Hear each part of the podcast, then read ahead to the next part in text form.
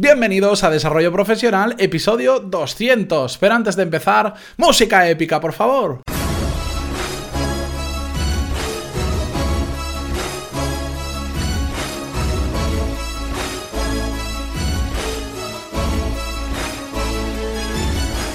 Muy buenos días a todos y bienvenidos a Desarrollo Profesional, el podcast donde después de 200 episodios sabéis perfectamente que hablamos sobre todas las técnicas, habilidades, estrategias y trucos necesarios para mejorar en nuestro trabajo, ya sea porque trabajamos para una empresa o porque tenemos nuestro propio negocio. Hoy es miércoles y ya sabéis que dedicamos los miércoles a episodios relacionados más con el mundo de los negocios y sobre todo vamos a continuar con el episodio que comenzamos la semana pasada, el miércoles pasado, sobre delegar tareas y vimos los principales miedos que tiene la gente a la hora de delegar tareas. Hace ya unos cuantos, bueno, 50 episodios exactamente, en el capítulo 150 vimos cómo aprender a delegar tareas y lo vimos de una, de una forma un poco resumida. Como tuvo muy buena acogida ese episodio, decidí la semana pasada profundizar en este tema y separarlo en varios episodios donde podamos hablar más tranquilamente sobre cada aspecto de delegar. Hoy exactamente vamos a ver cómo delegar tareas. Pero antes de empezar, como siempre, dejadme que os recuerde que en pantaloni.es tenéis los cursos de desarrollo profesional y negocios donde aprender lo mismo que en un MBA, pero de forma práctica, a vuestro ritmo y por un precio mucho más accesible que el de un MBA tradicional que cuestan miles de euros. Aquí por 15 euros al mes tenéis acceso con tarifa plana a todos los cursos que hay actualmente disponibles y a todos los cursos que vengan en adelante, que ya sabéis que cada semana mínimo tres clases nuevas. La semana que viene, por cierto, va a llegar un curso, os lo anunciaré en el momento que saque, lo voy a sacar completo de una,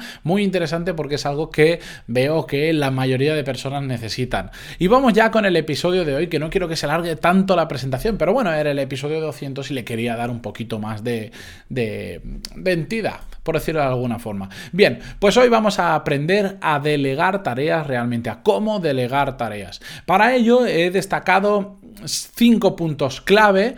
Evidentemente hay muchos más, pero solo con hacer estos cinco puntos clave creo que podemos convertirnos en maestros de delegar tareas, que por cierto eh, está bastante bien porque hace que nos podamos focalizar en lo realmente importante para nosotros. Bien, el primer punto que debemos tener en cuenta para delegar las tareas es que hay que tener voluntad de hacerlo, porque ya sabéis que las cosas a regañadientes no se hacen bien. Y hasta que no estamos totalmente convencidos de que lo que tenemos que hacer es delegar aquellas tareas que no somos tan buenos haciéndolas nosotros, nos restan tiempo de nuestro trabajo importante o cualquiera de los motivos que vimos en el, en el capítulo anterior, que por cierto os lo dejo en las notas del programa, hasta que no estemos totalmente convencidos de ellos, no os recomiendo que lo hagáis. Porque si lo vais a hacer mal o simplemente porque os han dicho que tenéis que delegar tareas, la experiencia no va a ser buena porque no lo vais a hacer bien, el resultado no va a ser bueno y vais a volver a pensar, ¿y yo para qué delegué? Si yo lo hago mejor, yo tardo menos, y ese largo etcétera de excursas que vimos la semana pasada.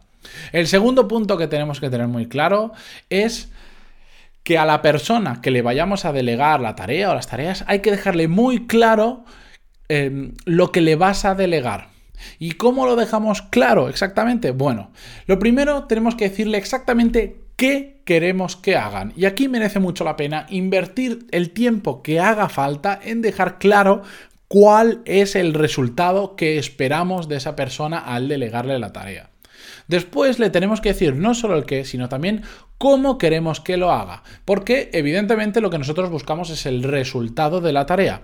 Pero cuanto más precisos seamos en el cómo tienen que hacerlo, nos vamos a ahorrar muchos dolores de cabeza. Porque ya sabéis que la ambigüedad trae muchos problemas de entendimiento entre las dos personas. Y no tenemos que suponer absolutamente nada. Tenemos que dejar muy claro no solo qué es lo que queremos como resultado final, sino cómo queremos que lo hagan, con qué metodología exacta, con qué prácticas nos sentimos cómodos, con qué prácticas no nos sentimos cómodos, porque solo pensar en el resultado, bueno, pues igual hace que el camino a veces tengamos que hacer cosas que creemos que no son correctas. Entonces tenemos que explicar muy bien cómo queremos que hagan las cosas, no dejar nada, nada al azar, nada a la ambigüedad y tener todos muy claro qué es lo que hay que hacer.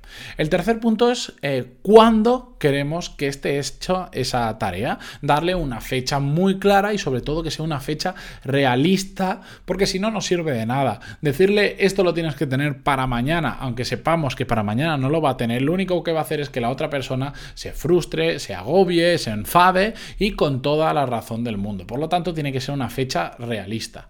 Hay que tener muy claro que requiere tiempo, requiere invertir mucho tiempo, probablemente la primera vez, pero a largo plazo va a ser mucho mejor, porque todo segundo, todo minuto que dediquemos a formar a esa persona en qué queremos que haga, cómo queremos que haga y cuándo queremos que lo tenga, va a ser eh, tiempo de formación que no vamos a tener que repetir en el futuro. Esa persona, si ya sabe cómo nos gusta que se hagan las cosas y qué resultados esperamos, ya no va a hacer falta que se lo volvamos a repetir si le volvemos a delegar una tarea igual o similar y por lo tanto habremos invertido, sí, inicialmente bastante tiempo, pero después nos va a ahorrar porque si esa tarea es repetitiva o hay otras tareas similares, no hace falta volver a repetírselo. Con esto, eh, ¿qué evitamos? Pues la excusa de yo tardo menos en hacerlo que en explicarlo. Sí, es cierto, la primera vez probablemente tú podrías hacer esa tarea más rápido que la otra persona, porque el hecho de tener que explicarle cómo tiene que hacer con detalladamente, sobre todo el, el cómo de la tarea, pues lleva tiempo. Pero después no, porque ya lo sabe hacer y no te va a requerir nada de tiempo de formación. Más cosas que tenemos que tener claras a la hora de delegar tarea es conocer muy bien a quién le estamos delegando las tareas, porque hay dos tipos de personas.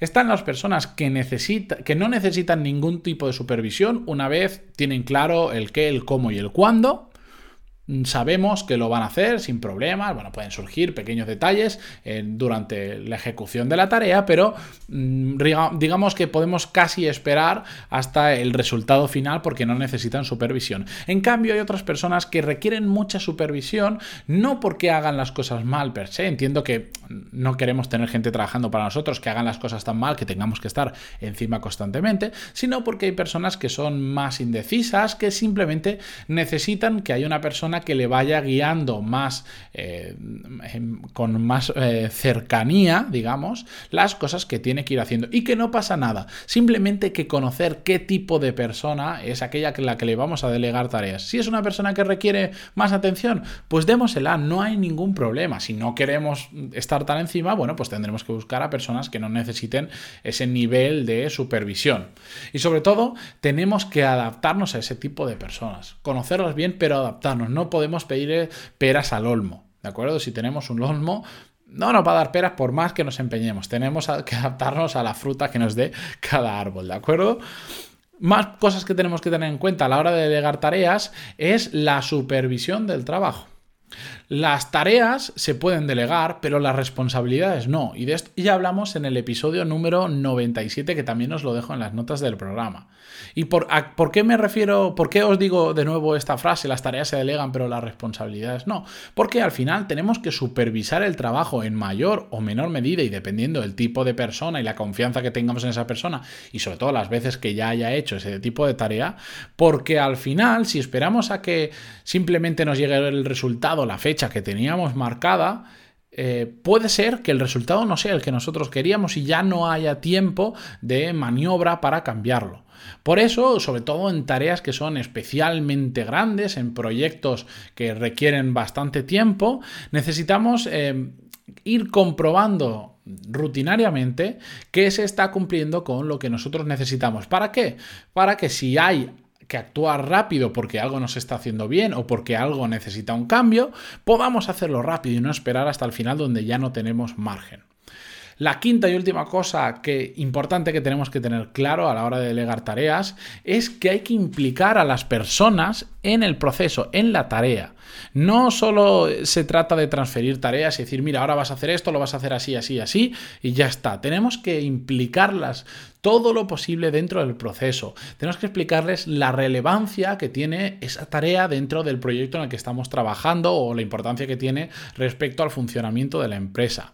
Eh, y tenemos que sobre todo dejarle claro cómo está contribuyendo haciendo esa tarea con el buen funcionamiento del proyecto o de la empresa. Porque una persona que no está implicada hará eh, lo que le digas con mayor o menor acierto, pero no le importará eh, nada más y al final eso a largo plazo causa problemas. Este tipo de personas que te dicen, bueno, yo hice lo que me pidió y ya que se apañe él o ella, eso implica eso tiene un grado de implicación cero absoluto en la empresa o en el proyecto en el que estamos trabajando. Simplemente transferirle tareas, a veces suele pasar eso, que las personas las hacen, te la entregan y les da exactamente igual el resultado de esa tarea, para qué sirve, la implicación que tiene con el resto del proyecto, porque simplemente se dedican a ejecutar lo que tú les dices. Y ahí hay un gran margen de mejora, porque en el momento en que la gente está implicada, va a tratar de dar el 100% para hacer esa tarea porque quiere pues, cumplir el objetivo o quiere ayudar con la empresa o con el proyecto en el que estamos trabajando. Así que si queréis realmente que las, cosas se hagan bien, implicar a las personas en el proceso. Y no quiere decir que tengan que estar, que sepan el 100% de lo que pasa, que tengan que estar en todas las reuniones. No, simplemente que cuando le deleguemos una tarea, le indiquemos muy bien la relevancia que tiene esa tarea respecto al conjunto de la empresa, del proyecto o de lo que sea que estamos trabajando. ¿De acuerdo? Y con estas eh, cinco recomendaciones, espero que le perdáis un poco el miedo a delegar, porque si se hace bien, tiene resultados fantásticos y funciona muy bien. El problema, como ya vimos en el episodio anterior, en el 195, es que se suele delegar bastante mal y eso genera problemas a corto, medio, a largo plazo y al plazo que queráis. ¿De acuerdo? Así que con todo esto terminamos este mini miniserie de delegar. Os voy a dejar todos los enlaces de lo que hemos hablado, de los diferentes episodios en las notas del programa, a las que podéis acceder si entráis en pantaloni.es barra 200, en este caso os lleva directamente a este episodio y ahí tenéis todos los enlaces porque en plataformas como iVoox los enlaces no funcionan muy bien, ¿de acuerdo? Y dicho todo esto, yo os espero mañana jueves con un nuevo episodio y no sin antes pues agradeceros vuestras valoraciones de 5 estrellas en iTunes y vuestros me gusta, comentarios en iVoox, sobornos y todo lo que queráis. Muchísimas gracias por estar ahí, nos escuchamos mañana con un nuevo episodio. Adiós.